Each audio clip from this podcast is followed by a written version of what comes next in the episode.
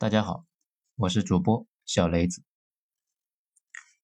今天我们来讲一下这伙人发国难财，最后落了个满门抄斩。文章来自于二号头目的《九编文集》。清朝刚建国那会儿，就高调的给八个晋商集团搞了个大帽子，叫八大皇商，而且这八个皇商。归内务府管。这什么是内务府呢？它就是管理清朝宫廷的那个衙门。我们看电视剧啊，经常就能看到皇帝的生活起居就是内务府负责，也管理太监、宫女以及马匹、御膳等等。说到这里呢，大家应该就明白了，八大皇商其实在清朝人的眼里面，跟太监、宫女还有包衣奴才那是一样的呀。属于伺候皇帝的私人班底。那么问题来了，他们做了什么，竟然搞到了这样一顶大帽子呢？这如果想说清楚这件事，咱们还得回到明朝初期。之前有讲过唐朝，说唐朝一直都在用少数民族的将领在北方呢开疆扩土，所以你去看唐史，基本上是看不到长城这玩意的。因为大唐本身就不依赖长城，唐朝主要是靠来自于草原的骑兵啊去死磕草原的威胁，这属于以夷制夷。那么问题来了，宋朝以及明朝，那他们为什么不玩这一招呢？这不是不玩呢，他们是不会。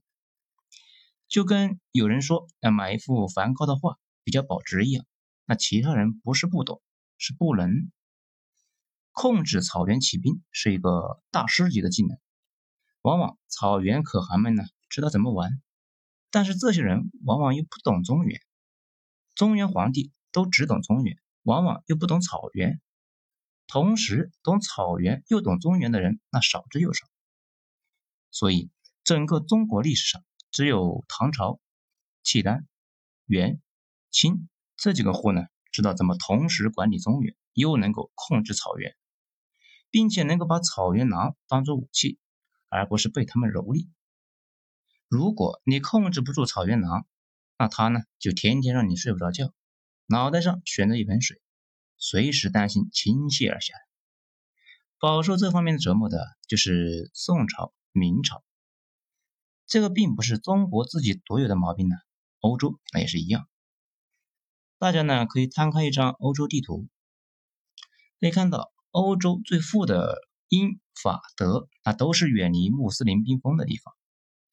如果随时一个地方随时有可能被穆斯林入侵，那咋个稀巴烂，谁还能好好发展经济呢？这最明显的就是西班牙，跟穆斯林打了七八百年，完全就不会搞经济，可能是天天呢活在恐惧当中，得了一种及时行乐的病。后来从美洲挖出了天亮的金银之后啊。把自己给撑死了，这真的是很尴尬的一个货色。宋朝没有燕云十六州，没有山川地势和长城的阻隔，所以呢，只好把大兵团摆在了河南开封一带，准备在平原地带迎接草原骑兵的重击。建国一百多年后，这一天终于来了。和宋一直保持良好关系的契丹被女真人灭掉之后，草原骑兵集团呢就南下了。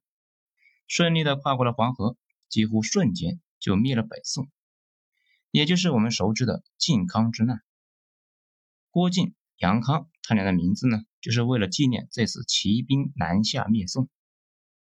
后来宋朝呢跑到南方去了，凭借淮河和四川天险又守了一百来年，不过最后啊还是被蒙古人所灭。蒙古人统治了中原几十年，那混不下去了呀。在元末战争中节节败退，直到常遇春北伐，围住了元大都。这元大都呢，就是现在的北京。不知道常遇春自己有没有意识到，这一次兵临北京，距离上一次中原统治北京已经过去四百年，距离丢掉新疆已经五百年，而中原军队踏上新疆还得五百年之后。蒙古人面对咄咄逼人的明朝军队。打也打不过，随后呢就收拾家当回蒙古去了，但是留下了一个大麻烦，谁也不知道他们什么时候就突然就回来了，那种感觉就像是欧洲当时对穆斯林的感受，或者是欧洲面对黑死病的体验。那怎么办呢？总不能等着吧？于是明朝就修建了从西北到东北连绵不绝的要塞群，也就是我们一直说的九边。如果游牧部落南下，他们不可能翻山越岭嘛，毕竟那个时候战略运输机还没发明呢。山西和河北以北的那些山，连兔子都不太好溜达呀，更别说带着物资的野战兵团了。所以呢，只能是走山之间的豁子，而且得沿着水源走。按照这个条件去看北方，就发现没几个地方符合这个条件的。如果你站在蒙古高原向南张望，就发现只有呼和浩特、乌兰察布和张家口进山，才能够安稳到达河北平原。但如果瞎走，那要不渴死，要不累死，反正呢进去那就别想出来了。所以呢，现在也都看出来了吧？城市的崛起那不是偶然的，往往是天然港口或者是贸易枢纽。刚才提到的这三个地方呢，就是天然贸易枢纽和兵团集结地。不管是做买卖，或者是骑兵南下，都得先到这些地方去，所以他们都是天然城市。这也就为山西人找了两个向蒙古流动的方向。大家知道走西口吧？其实就是从朔州向北，途经沙湖口，一直到呼和浩特。那大家可能就要问了：哎，不对呀，这应该是走北口啊。其实。走西口的西是针对东边的张家口的。古代山西人还有一个迁移路线，就是从张家口到蒙古，这个叫走东口。当时的商人呢和流民都是通过这两个通道在内蒙和山西之间流动。明朝建国初期，大军出蒙古进攻过几次，从山西出长城，大军一直打到俄罗斯贝加尔湖那一带。蒙古人打不过就跑，那差点都跑到北极圈去了。明朝呢，没什么好的办法，追那也追不上，只好开始对蒙古实施禁运，属于古代的贸易战。蒙古人跑回去草原没几年，就已经被经济制裁到只能够用兽牙来做箭头了。但是把草原彻底逼死，那也不太行，逼得活不下去，就会对要塞发起绝命一击。所以明朝一直是以贸易做武器，平时呢开几个口子，限制贸易量。如果草原听话，就少量的供应物资，用盐、铁跟草原呢换马匹等等。如果捣乱呢，就禁运，逼迫草原听话。这一套呢，整体玩的是非常成功。整个明朝近三百年，除了中间有几次草原骑兵南下，兵锋直指北京城。要求扩大贸易额，那其他的时候啊，基本还算稳定。这肯定有小伙伴就纳闷了：北京被围了还没事，心咋这么大呢？我们一直在说，北京城本来就是北方要塞，建起了那就是为了被围的。我们刚才说的这个系统啊，一直运行的是很稳定的，但是经不住岁月的磨砺，建国两百年后，明朝边关的系统逐渐腐烂。走私盛行，一直呢有人在暗中资敌。谁在走私资敌呢？没错，山西人。我们以范永斗为例，讲一讲山西人是怎么搞事的。范永斗祖上呢近两百年都在从事我们刚才提到的贸易。明朝呢还有一个制度创新，叫做特使经营。当时北方驻扎着上百万的军队嘛，粮食补给那成了大问题。于是就让商人们想办法往北方运粮食，谁给运过去，就给谁发一道特许经营的许可证，类似一个配额。有了这个玩意，就可以去经营那些高利润额的盐铁贸易，或者呢跟蒙古人做买卖等等。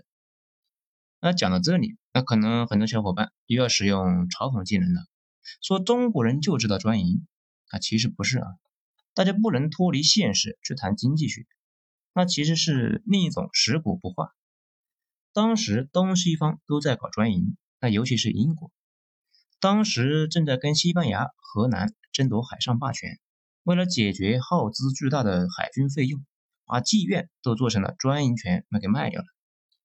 而且大家知道那个东印度公司吧，就是贩毒的那个，他就是在一六零零年拿到了女皇的皇家许可证，那开始倒腾东方业务。后来那个在美洲倒腾殖民地的英国公司弗吉尼亚公司，也是一个特许经营的公司。这第一任头目沃尔特·雷利，那还是女王的对象呢，给他的公司起名叫弗吉尼亚，就是向处女女王致敬。后来呢，女王死后，他失了宠，没过几年就被处决了。他们再回到中国，范永斗他们家就是先运输军粮，拿特许状，然后去跟蒙古人做买卖。在长达百年的做生意的过程中，范家逐步把贸易线扩得越来越大。越来越远，而且范家在做买卖的过程中，不断对明朝的边防系统进行了渗透。每年那么点贸易配额，那怎么够呢？怎么办呢？当然是老办法，行贿受贿呀，向边防军行贿，让他们睁一只眼闭一只眼，有点像鸦片战争前的大清，英国人往中国卖鸦片，第一件事也是买通了大清的海关官员。然后呢，偷摸的卖。通过百年的经营，范家跟历代驻军那都搞好关系了。到后来，驻军就是他们自己人。特许状上写着可以卖两百担盐，那他们呢就能够卖出两千担。再通过走私赃款向各级官员行贿，就形成了一个官商勾结的大网。从这一点呢，也能看出来两件事：一方面，山西商帮卖了明朝。另一方面，这样的朝廷呢，那不倒闭等啥呀？而且，正如所有的商业家族一样，做买卖时间长了，会形成可怕的信用。而且，晋商不是大家传统理解的那种无奸不商的商，他们呢，更像河南人，搞的那就是信用型的业务。这种业务啊，一般一开始不怎么赚钱，但是时间长了，那就不得了，因为几乎不可避免的要放贷。古代放贷的利息啊，都是高的离谱，而且开始经营远程汇票业务。这种状态一直持续到晚明，女真人崛起，想造明朝的反。这女真人想造反，第一个问题是什么呢？必要的物资去哪找呢？比如生铁，这没铁就没法铸武器啊。再勇猛的女真人，那也只能用棍子去跟明朝的边军打呀。而且关外人口越来越多，盐怎么解决？后金没造反的时候，那这些东西呢，都是明朝跟他给供应的。一旦打起来，那去哪找呢？当然是去找蒙古人的老朋友，那也就是山西那些一直跟蒙古人做买卖的人。现在蒙古人先线，山西商人们给后金供应物资，海上的物资从张家口用骆驼队送到了东北，其中呢就包括明朝一直明令禁止的铁器和食盐。而且中间有几年东北发生饥荒，山西商帮大举向东北运粮食，才让后金的政权没有垮台。这不仅如此，在山西商人来看，没什么东西那是不能交易的，甚至包括明朝在东北方向的布防图，也被商帮高价买到，然后以更高的价格卖出。那这里就有个问题：后金哪来的钱做买卖呢？啊，这里啊又得给大家补充一个经济学的小知识：贸易是早于货币的，也就是说，还没钱的时候就有了贸易。那个时候呢是以物易物，有了钱之后，在大宗贸易中呢，钱往往只是一个计量单位，不一定真的要用。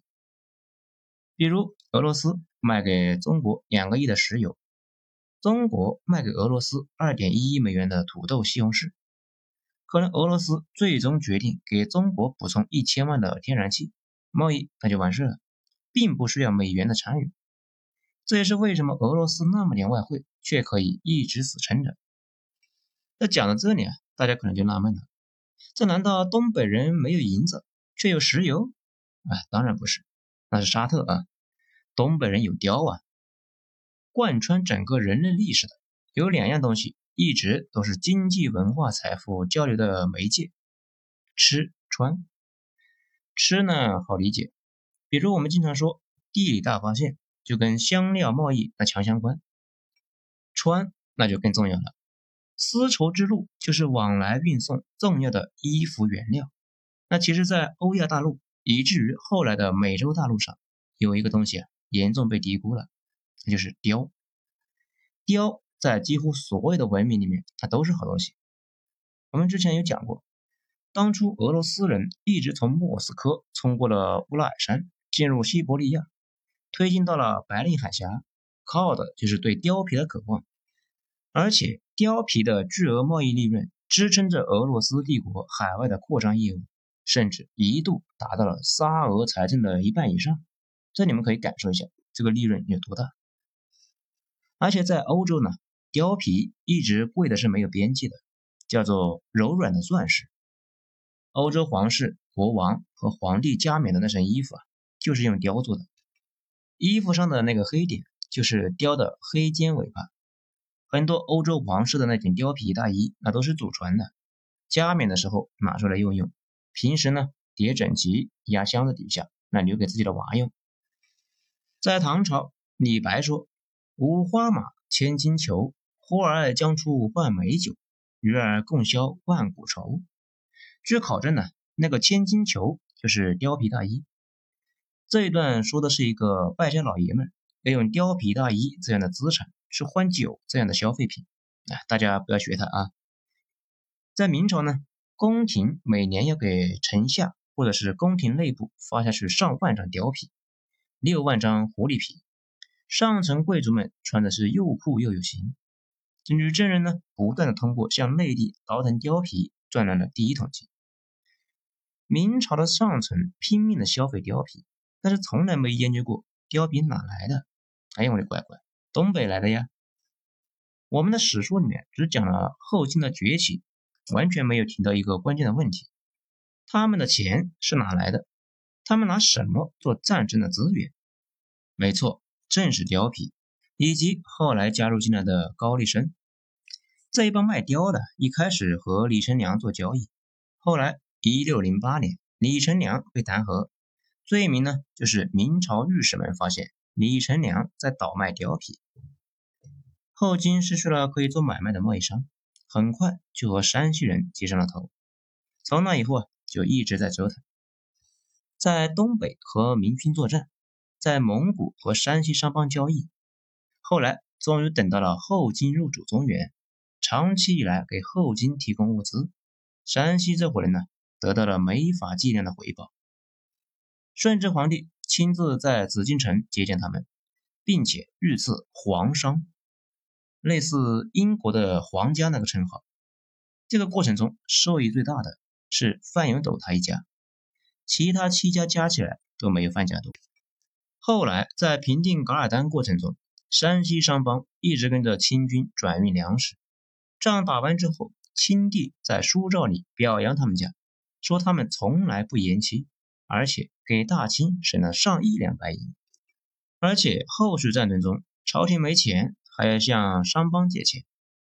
后来平定太平天国，朝廷给南方的拨款全是山西票号来转运的。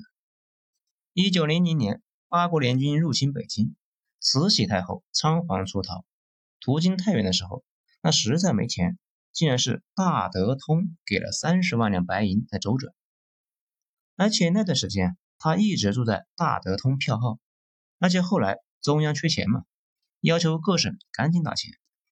各省就是把钱直接打到平遥祁县太谷的票号里，中央在那几个银行里面直接取款。山西商帮表现的太好，康熙皇帝把整个大清对俄国的贸易几乎是全给了范家，那这下可厉害大了。从那以后。山西商帮的足迹从山西到新疆，从新疆到莫斯科，哪都有他们。经常是去福建和湖南贩茶叶，然后呢拿到蒙古恰克图和俄国人做买卖，并且在俄罗斯啊莫斯科也设立了分庄。俄国十月革命后啊，这部分人中的一部分跑回了中国。袁世凯在北京接见的时候说，莫斯科有一万多山西商人。山西商人在整个清朝那几乎是出尽了风头，一直到晚清，在和洋人的竞争中彻底落败。啊，当然了，说洋人那也不太科学，应该是洋人的买办们。这相当于前朝的买办败给了新的买办。当然了，十月革命那也是个大麻烦，就跟贸易路线变迁导致了威尼斯商团覆灭一样。俄国革命导致山西票号丢掉了所有的俄罗斯贸易，大额血亏呀。不过晋商的衰落那也到民国了，范永斗他家却远远没有这么幸运，因为麻烦呢很快就来了。大清对待当初在明朝时期格外关照自己的那些人，心情呢非常复杂。这怎么说呢？感激之情那自然是有的，但是问题就在于自己当时是土匪啊！你们这群明朝官吏、商界的大佬，竟然丝毫不要避免的支持朝廷最大的敌人。当初你们背叛明朝，支持我，将来会不会支持别人呢？所以大清呢，后来给当初投降自己。并且立下汗马功劳的明朝官员著书立传的时候，起了个名叫《二臣传》。那什么是二臣呢？就是毫无廉耻、转投他人的狗，有功劳也有苦劳，但是新主人依旧鄙视他们，这就是二臣。晋商那也一样，清朝不能没有晋商，但是对于范永斗他们范家。防范的戒心却远远超过了对他的利用价值的思量，最终决定清理。就在乾隆年间，朝廷呢给范家设了个局，让范家专营朝廷对日的铜块贸易，也就是从日本买铜回来铸钱，但是买回来的只能够卖给朝廷，还不能够讨价还价。但是朝廷呢给的价位实在是太低，范家又没法选择退出，所以啊。生意那是越做越惨，最后拖欠的款项太多，被找了个罪名，满门抄斩，家产充公了。这多么像英国的宗教改革那段时间，英皇和资本家看上了宗教贵族的土地，找个理由那就干掉他们，然后以宗教改革的名义大规模的没收土地。这法王那就更坏了，先让犹太人当包税人，激起众怒之后啊，就把犹太人干掉。同时把财产给打劫了，这东西方的套路是多么的雷同啊！范家这个对于清廷来说最大的功臣被干掉了，但是清廷的日子那还是要过呀，留下了其他不构成影响的商帮，教育了人民群众不要做带路党，带路党没有好下场的同时，又给自己清理了一个大威胁，而且还教育了其他的晋商，晋商。在清朝中叶，那开始大爆发，却从来没人在捣乱。这不得不说，这一步棋又坏又有效。在最后呢，总是要总结几句。